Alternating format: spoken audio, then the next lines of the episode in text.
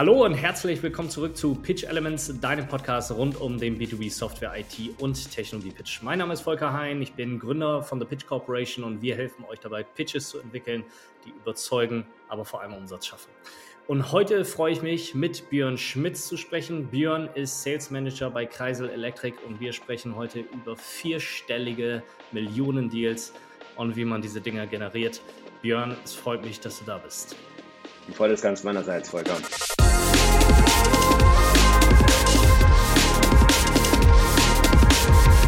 Bevor wir reinstarten, kurz noch eine Ankündigung in eigener Sache. Wie du vielleicht gesehen hast, sitzen wir nun im wunderschönen Frankfurt, um diese Stadt zu Deutschlands Hauptstadt für den modernen Software- und IT-Vertrieb zu machen. Was wir dafür brauchen, Menschen, die uns bei dieser Mission unterstützen. Das nicht nur als Kunden, sondern vor allem als Teil des Teams bei der Pitch Corporation.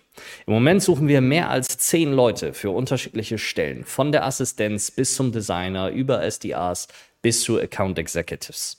Wenn du Lust hast, den SaaS-Vertrieb zu verändern, in einer performanten Umgebung mit richtig tollen Kunden und Kundinnen zu arbeiten und Erfolge gemeinsam zu feiern, dann schau dich gerne mal auf unserer Karrierepage um und sprich uns einfach an. Björn, erzähl, Kreise Elektrik, was ist das? Was verkaufst du da in deiner Rolle als Sales Manager? Also zum einen, ich verkaufe keine IT-Produkte, sondern Hardware-Produkte. Und zwar sind Antriebsbatterien für Elektrofahrzeuge in meiner Rolle bin ich für die Business Line Commercial Vehicle, also Nutzfahrzeuge, verantwortlich. Neu dazu hinzugekommen ist auch ähm, die Ladeinfrastruktur, also mhm. komplettes Bundle. Was ist das für ein Umfeld, in dem du dich da bewegst? Was sind so deine, deine Hauptansprechpartner, äh, an die du verkaufst? Wie kann man sich das als Hörer dieses oder Hörerin dieses Podcasts so vorstellen? In was für einem Umfeld bewegst du dich da? Unterschiedlicher Natur. Es kommt äh, darauf an, mit welchen Kunden ich spreche. Also KMUs klassischerweise Geschäftsführerebene. Ähm, die Produkte sind sehr hochpreisig, deswegen ist es meistens auch die Entscheidung von der Geschäftsführung. Ja. Wenn wir mit größeren Kunden sprechen, und du hast es ja schon angeteasert, ähm, dann bewegt man sich kurz unterhalb des Vorstandes bis Vorstand. Ja, Du hast mir oder du warst ähm, im letzten Jahr, haben wir zusammengearbeitet, äh, ja. 2021. Und du hast mir über WhatsApp einmal im Nachgang geschrieben, an was für einem Deal du da dran bist. Und darüber will ich heute so ein bisschen mit dir sprechen. Über diese Anatomie dieses Deals. Vierstelliger Millionenbereich ist das, wo du jetzt gerade dran bist. Wie ich verstanden habe, seid ihr quasi in der Klärung der Commercial Terms. Also es dauert noch ein bisschen, äh, bis das Ding kommt. Aber inhaltlich ist soweit alles geritzt. Ihr habt den Kunden überzeugt und jetzt geht es nur noch darum, passen die Vertragsdokumente zusammen oder nicht. Lass uns doch mal so ein bisschen reingehen. Wie ist dieses Teil zustande gekommen? Wie oder was glaubst du, was so die größten Hebel in dem Engagement waren? Also ich bin zu einem etwas späteren Zeitpunkt dazugekommen. Ich bin noch nicht so lange in der Firma ähm, und sollte eben dann diesen Bereich übernehmen. Man hatte schon im Vorfeld auf C-Level, also CEO-Level, ähm, Austausch gehabt. Da war ich noch nicht involviert. Dann hieß es, ähm, wäre denkbar. Und dann hat sich das so langsam angebahnt, dass man uns den COO und das Team dahinter mit Executive Vice President genannt hatte, was unser Counterpart ist, Buying Center am Ende des Tages dann ist. Mhm. Und das war der Zeitpunkt, wo ich dann eingestiegen bin. Das heißt, klassischerweise ähm, ist der Pitch schon im Vorfeld ohne mich passiert.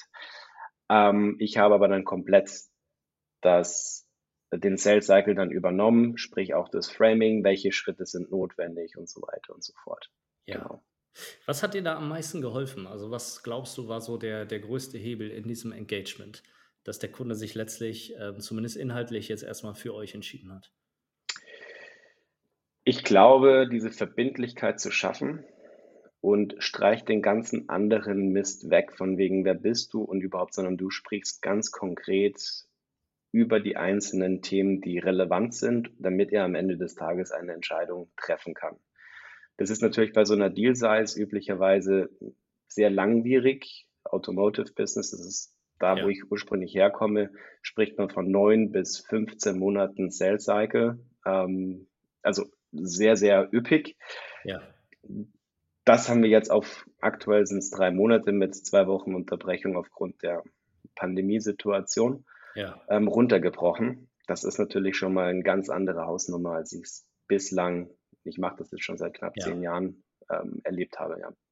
Ja, du hattest mir ja auch äh, über WhatsApp äh, geschrieben, dass ihr irgendwo bei sechs Wochen ungefähr wart, wo dann inhaltlich einigermaßen alles klar war, dass der Kunde dann gesagt hat, jo, ähm, dann lass uns mal die Vertragsdokumente äh, anschauen, miteinander austauschen. Das ist ja schon ganz schön krass. Also von 15 Monate runterzukommen auf äh, drei Monate ne, oder sechs Wochen, also zwei bis drei Monate, irgendwo sowas in dem Bereich, das ist ja schon ein riesen Vorsprung. Jetzt hast du vorhin gesagt, dieses Framing, dieses dem Kunden helfen, zu einer Entscheidung zu kommen. Geh da mal so einen Ticken rein. Was, was ist das, wo du wirklich so glaubst, vom, vom Hebel her, das hat den Kunden wirklich begeistert oder das hat dafür gesorgt, diesen, diesen Sales Cycle so heftig zu reduzieren? Naja, indem du anfängst als Seller den ganzen Prozess von hinten auf durchzugehen. Also du möchtest ja am Ende des Tages eine Entscheidung haben, egal wie die aussieht, aber es ja. muss möglichst schnell erfolgen, damit die Akquisitionskosten, die du hast, nicht ins Uferlose steigen. Und davon angesetzt, sich in den Kunden reinzuversetzen, zu sagen, was braucht ihr eigentlich? Welche Schritte sind wirklich nötig, um dann über so eine Deal-Size dann eine Entscheidung zu treffen, sind eigentlich wenige Schritte. Das artet natürlich dann in gewissen Sub-Meetings dann aus. Das ist schon klar, aber du kannst es relativ stringent führen. Ja jedes Meeting, was stattgefunden hat, hat immer einen Purpose gehabt. Und das wurde auch ganz, ganz klar am Anfang so kommuniziert. Das ist das Ziel. Wir brauchen am Ende die und jene Entscheidung, damit wir weitermachen können. Weil die Zielsetzung ist, wir haben das Ding in sechs Wochen durch. Ja. Gut, sechs Wochen sind es jetzt nicht geworden. Wie gesagt, ich bin ganz zufrieden. Zumindest der Wille war da. genau. Ja, wo kommt das her? Also, wieso haben wir dann zusammengearbeitet? Hm, man muss dazu wissen, ich komme aus einer Welt, ich sage, das ist immer so dieses Schneewittchen-Syndrom in drei Akten. Ja, ersten, erster Akt, Schneewittchen sticht sich an der Spindel, schläft ein. Üblicherweise, wenn ich in einen Termin reingehe oder reingegangen bin, auch mit Kollegen, ähm, ich habe das auch so beigebracht bekommen, erzähl erst einmal den Kunden ab Sekunde fünf, wie toll du eigentlich bist. So, Fazit, Kunde ist schon mittlerweile in den Zustand Scheintod überführt ja. worden. Nach 30 Minuten kriegst du dann Panik. Ja, da ist überhaupt kein Puls mehr da. Hm, wir müssen jetzt den Kunden wachrütteln. Was machen wir? Okay, Prinzip Gießkanne, alle Sales Arguments, die du hast und vermeintlichen USPs, die du eigentlich gar nicht weißt, ob es ein USP ist, packen wir in die Gießkanne, schütten es über den Kunden aus. Irgendein Tropfen wird dabei sein, was für den Kunden relevant ist. Er wacht dann auf und ach ja, der Prinz hat die Prinzessin wach, äh, Schneewittchen wach geküsst. Alles wunderbar.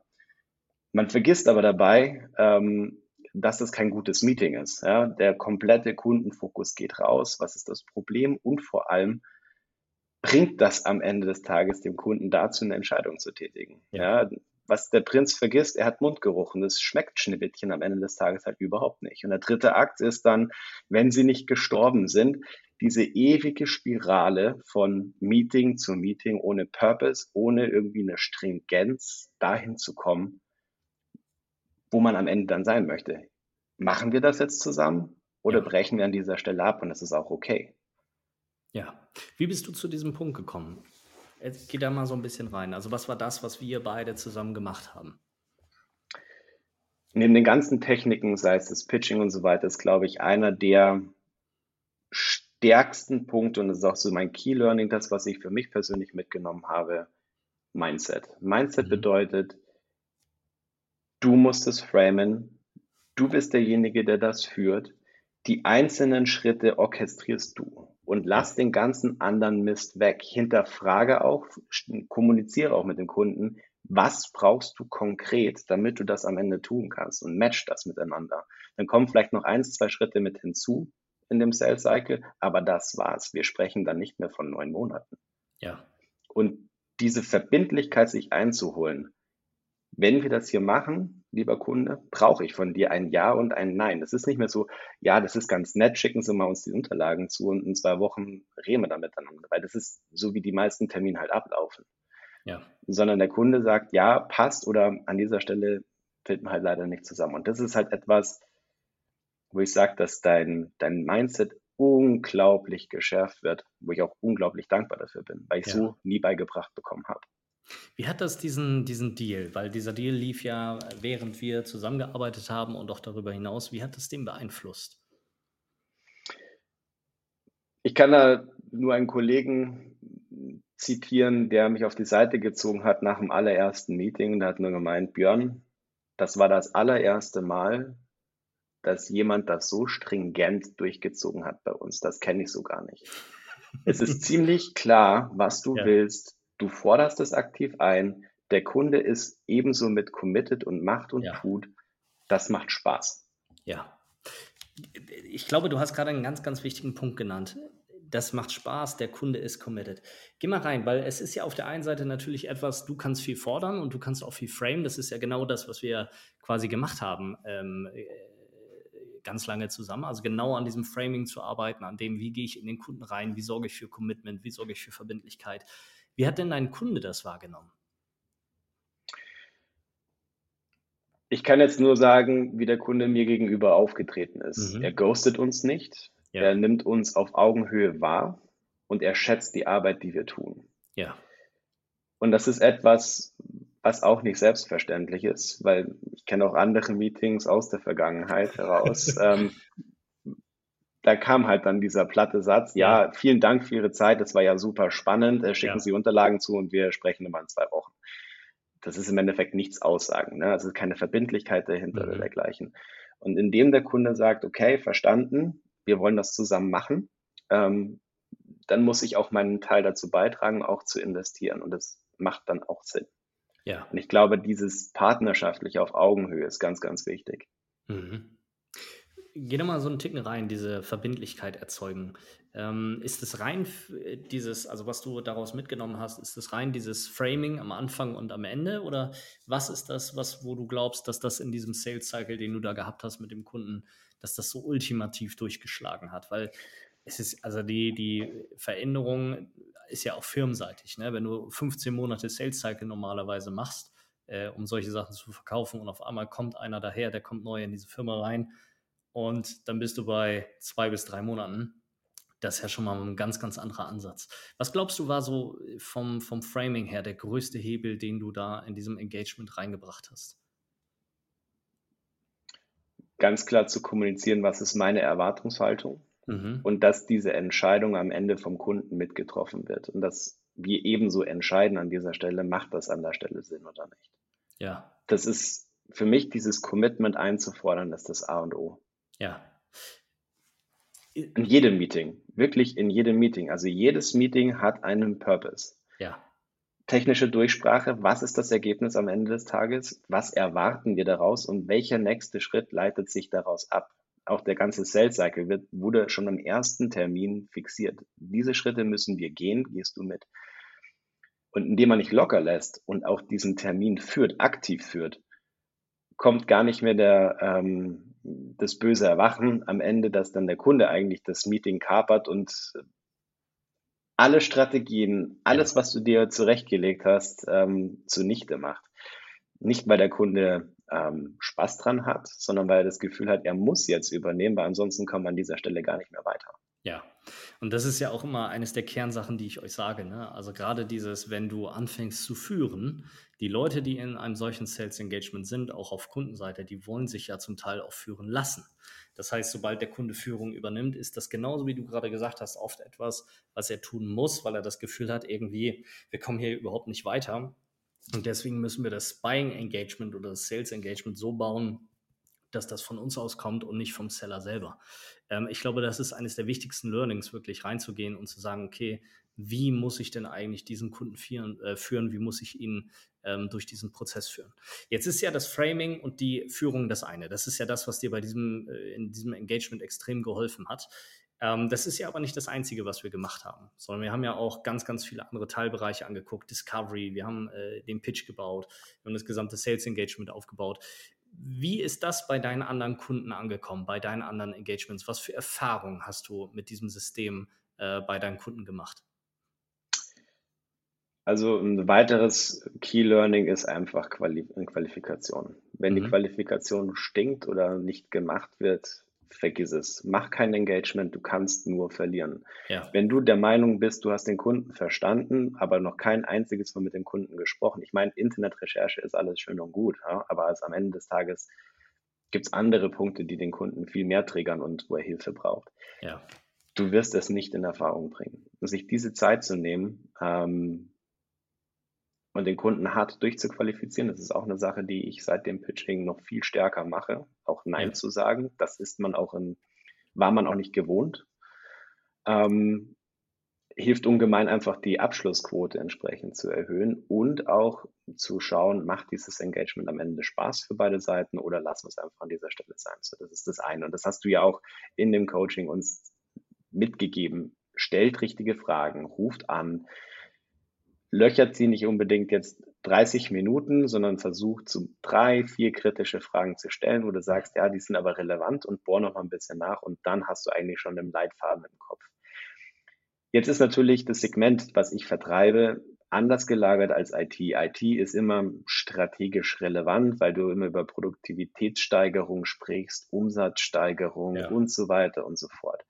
In einem Hardware-Bereich, in dem Fall sind es ja Traktionsbatterien, sagt man, ja, eigentlich ist es ein Commodity, beziehungsweise wird es irgendwann zum Commodity werden was ist da strategisch relevant? Und das ist tatsächlich auch die größte Herausforderung, die ich auch nach wie vor habe. Wie kriegst du das strategische Narrativ am Ende des Tages hin, dass der Kunde sagt, jo, macht Sinn. Da hat mir jetzt dein Coaching enorm weitergeholfen. Warum? Weil wir in dem Pitch dann auch mal geguckt haben, welche Triggerpunkte gibt es denn in dem Produkt? Was löst du denn konkret? Und dann positionier ja. dich ganz spitz.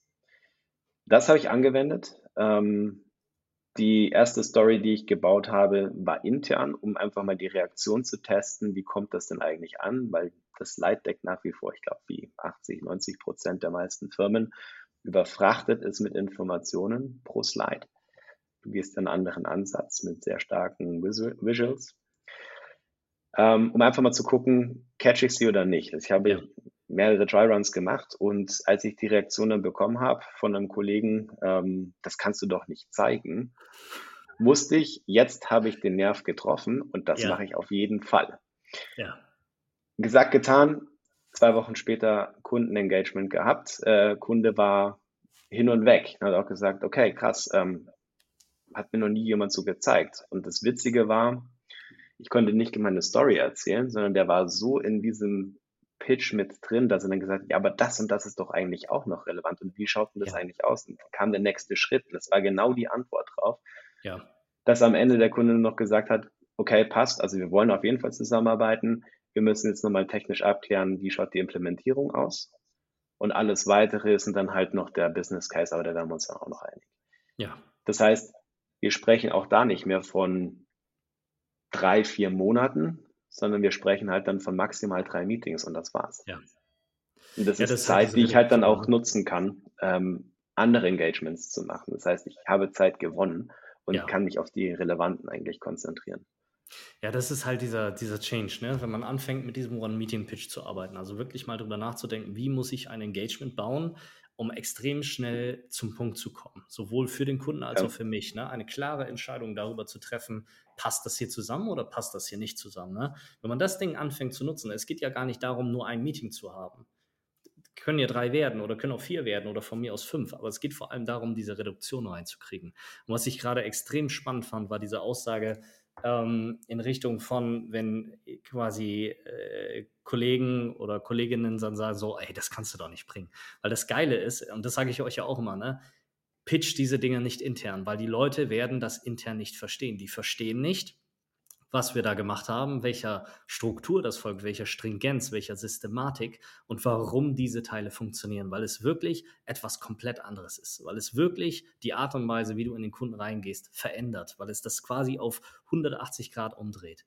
Und das Geile ist ja, dass intern ganz, ganz oft kommt, ey, das können wir nicht bringen oder das passiert nicht bei unseren Kunden oder das passt nicht. Und die Kunden selber, wie du es ja gerade auch beschrieben hast, total drauf abgehen und endlich sagen, ey, endlich mal einer, der es irgendwie anders macht und der direkt zum Punkt kommt und jemand, der uns begeistert und der uns mitnimmt.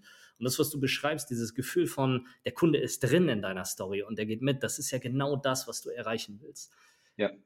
Was war denn da so für dich der größte Mindset-Shift in diesem Bereich, der dann dafür gesorgt hat, dass du auch genau dieses Gespür hast, so, wenn jemand sagt, ey, das können wir gar nicht bringen, dann genau erst recht das zu machen und genau da reinzugehen. Was war da so der größte Shift für dich? Muss ich jetzt ein bisschen ausholen. Also ich höre dich ja schon mal sehr, sehr lange. Ich verfolge dich, seit ich das erste Mal die Werbung auf LinkedIn gesehen habe, ähm, von dir ein Video, beziehungsweise ich glaube, einer meiner Kontakte hat das so geliked gehabt. Ja. Und als ich deinen Podcast dann angehört habe, ähm, hast du gesagt, naja, das muss ein Brett sein. Das muss ein Brett sein. Es funktioniert auch so. Wie gesagt, aus der Welt, aus der ich komme, die ist eigentlich sehr konservativ und ja. jeder macht es standardmäßig, weil der Kunde erwartet es. Völliger Blödsinn. Ich habe dann gesagt, nein, ich habe keine Lust, so lange Sales Cycles zu haben. Also was kann ich tun, damit das kürzer wird? Und das hat mich halt super angesprochen. Am Ende des Tages mag ich das zu provozieren, aber auf eine positive Art und Weise. Ich möchte jetzt nicht den Kunden vom Kopf stoßen, aber ja. wenn du merkst, dass ein Kunde emotional darauf reagiert, dann, dann ist er dabei. Und ich habe keine Lust auf Meetings, wo ich den Kunden nach fünf Sekunden verliere in Aufmerksamkeit, ja. weil ich noch die Agenda durchgehe oder dergleichen. Das ist ja nicht Sinn und Zweck. Ich möchte die Zeit sinnvoll nutzen für den Kunden, aber auch für mich. Wenn ich es nicht tue, kriege ich nette Komplimente, ja, aber die sind hohl, da ist keine Substanz hinter und ich weiß, ich bin nicht relevant. Und wenn ich rausfliege, ja gut, dann war das halt ein Risiko, das ich eingegangen bin. Man kann nicht immer gewinnen, das ist auch richtig. Mhm. Ich glaube aber, man bleibt im Kopf. Ja. Und am Ende des Tages, indem man Relevanz schafft, kriegst du dann vielleicht in zwei, drei Monaten nochmal einen Anruf, hey, hat damals nicht gepasst, heute passt es besser, lass noch mal reden. Mhm. Also war das wirklich für dich dieser, dieser Mindset-Shift, ähm, Dinge anders auszuprobieren oder, oder, was verbirgt sich dahinter für dich? Was war so die, die, das größte Einfallstor? Ich glaube einfach, den Kunden zu begeistern.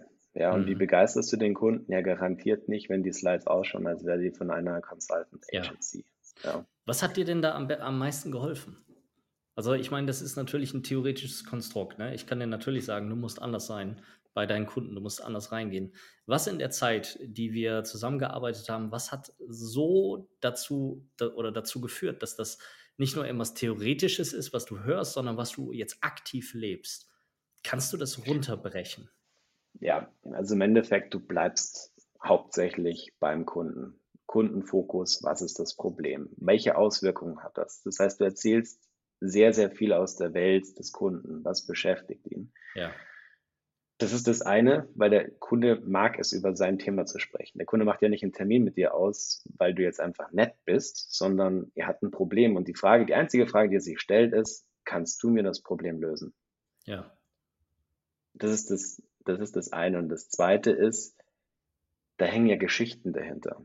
Ja, also Auswirkungen. Ähm, und das bildlich entsprechend aufzubauen, dass du als Vertriebsperson der Dreh- und Angelpunkt wirst in diesem Pitch, das andere ist eigentlich nur unterstützend, dass diese ja. Story Gestalt annimmt, dass der Kunde merkt, okay, es ist relevant. Oder er sagt, äh, wie konnte ich die ganze Zeit das ignorieren? Oder ja, du sprichst genau jetzt den neuralgischen Punkt an. Ja. Ich habe aber keine Lösung. Das ist genau der Punkt. Das Produkt gerät ein Stück weit in den Hintergrund. Natürlich am Ende des Tages versuchst du ja auch das, oder pitchst du ja auch dein Produkt. Ja. Aber es hat nicht mehr so die Relevanz, sondern es geht tatsächlich um dieses Verständnis. Kennst du mein Business?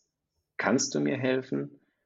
Und wie könnte man das machen? Das ist Vertrauen ab der ersten Minute. Ja. Und bei so einer Deal Size so oder so, warum gibt es denn dieses Buying Center? Warum ist der Sales Act überhaupt so lang? Weil du auf Herz und Nieren geprüft wirst, kannst du es am Ende des Tages stemmen.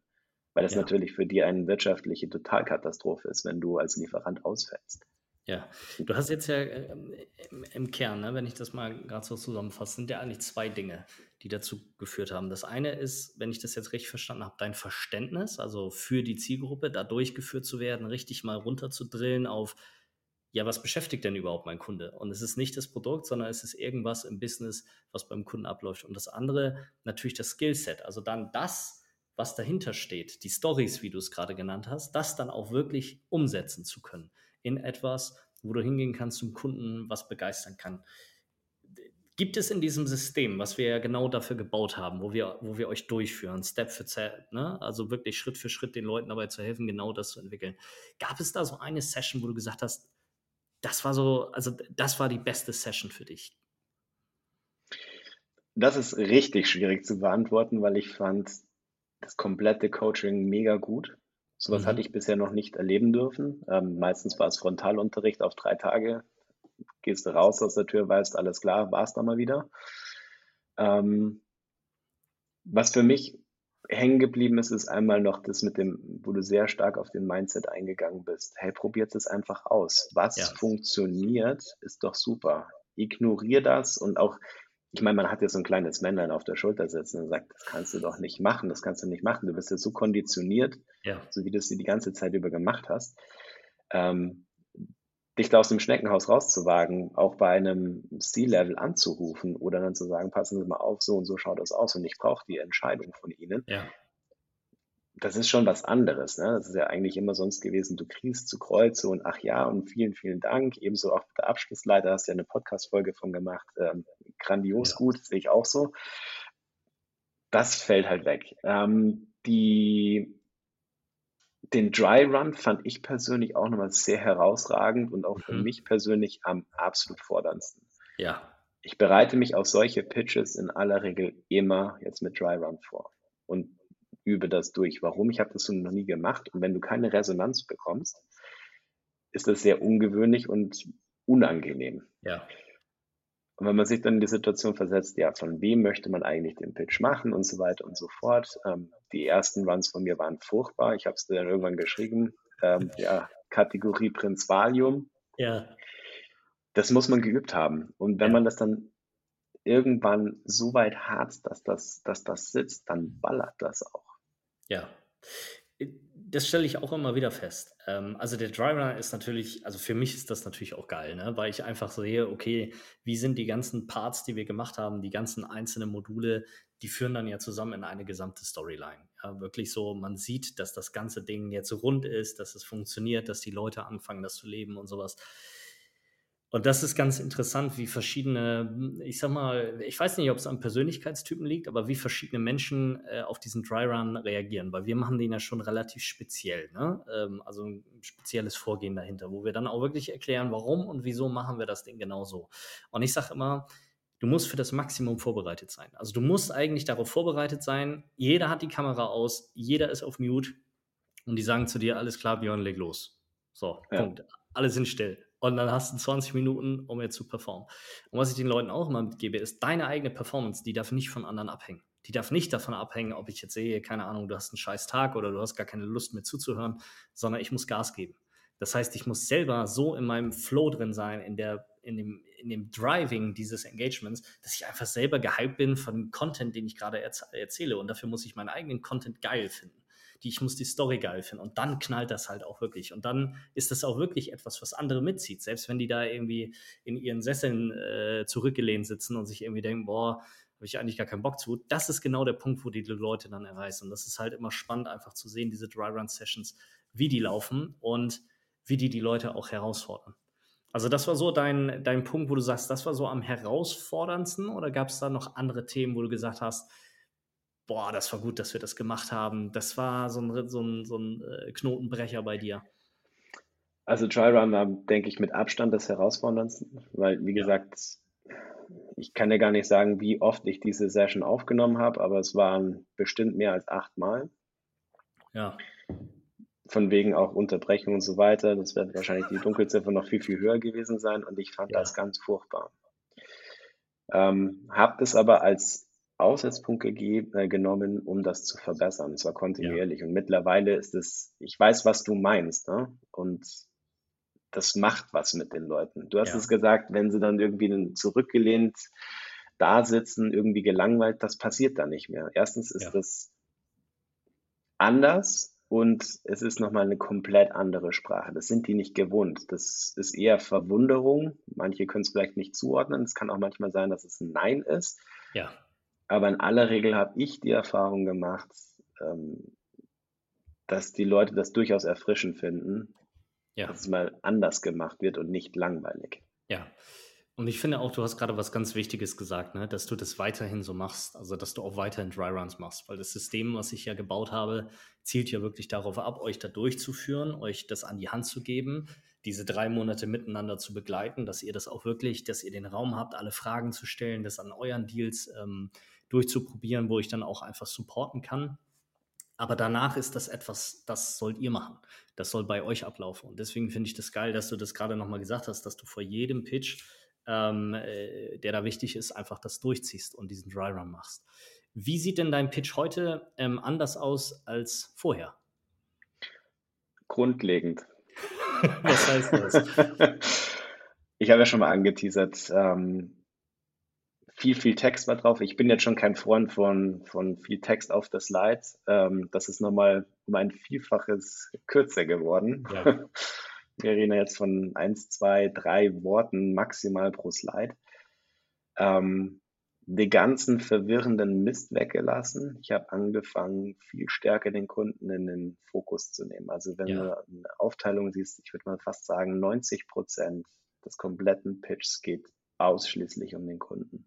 Ja. Und die letzten 10 Prozent ist natürlich mit einem Call to Action drin. Das ist ähm, das Produkt als solches, wo ich es nochmal kurz anspreche, gematcht natürlich auf das, was das Kundenproblem ist. Das heißt, ich verliere mich gar nicht erst in dem Verkaufsmodus, hey, wir sind die allerbesten, unsere Umsatzzahlen sind super und ja. haben noch ein tolles Firmengebäude, sondern ich bin einfach beim Kunden. Ja. Und das wird auch äh, gespiegelt von deinen Kunden oder wie nehmen die das wahr? Also du hast vorhin schon gesagt, diese, diese Verwunderung findet statt. Was gibt es da noch? Was passiert noch mit deinen Kunden, wenn du da aufschlägst? Ich habe das Gefühl, sie sind dankbar, weil ich nicht ihre Zeit verschwende. Mhm. Ich komme auf den Punkt, ähm, das ist durchdacht, auch welche Schritte dann notwendig ja. sind, damit es zu einem Abschluss kommt und er weiß ganz genau, okay, wenn ich das mache, dann ziehen wir das durch und dann ist es auch erledigt. Ich kann ja. mich um die relevanten Sachen kümmern. Das ist, glaube ich, mit der, der wichtigste Punkt. Natürlich, Implementierung ist immer ein Thema und da haben wir wieder ja. eine Schnittmenge auch zum IT-Bereich. Das muss auch sitzen, aber es ist nicht mehr, der Vordergrund, nicht mehr vordergründig. Ich meine, wir sprechen irgendwann von einem Commodity-Produkt. Und ja. das ist natürlich die Frage, wie differenzierst du dich? Und dann ist es, denke ich, ähnlich wie im IT-Bereich. Ja, nicht so, wenn du die Slides genauso bastelst wie 80 Prozent ja, deiner Marktbegleiter. Ja. ja. Ja, du musst reingehen in die Experience. Also das ist so. Das ist wirklich der Competitive Advantage. Das ist das, was differenziert. Genau. Super, dass du ähm, da so reingegangen bist, äh, Björn, dass wir über dieses Engagement sprechen konnten. Was würdest du den Hörern und Hörerinnen dieses Podcasts mitgeben? Was ist so für dich das, was die umsetzen sollen, das größte Learning, was, was die Hörer und Hörerinnen haben können? Ignoriert das, was man als die goldenen Vertriebsgrundgesetze in der Branche ähm, publik macht, von wegen, ja, du musst so und so viel Slides haben und ganz viel Text. Vergisst das alles, konzentriert euch auf den Kunden ausschließlich, auf deren Probleme und dann am Ende geht auf die Lösung drauf ein. Seid relevant und ansonsten qualifiziert hart. Sehr cool. Das sind so die, Vielen Dank die Learnings. Cool, das ist ein schöner Abschluss. Das war sehr schön. Vielen Dank, Björn, für das Gespräch. Super, dass du Danke uns einen auch. Einblick zugegeben hast in deine Zeit in der Pitch Academy. Vielen, vielen Dank, Volker. Gerne.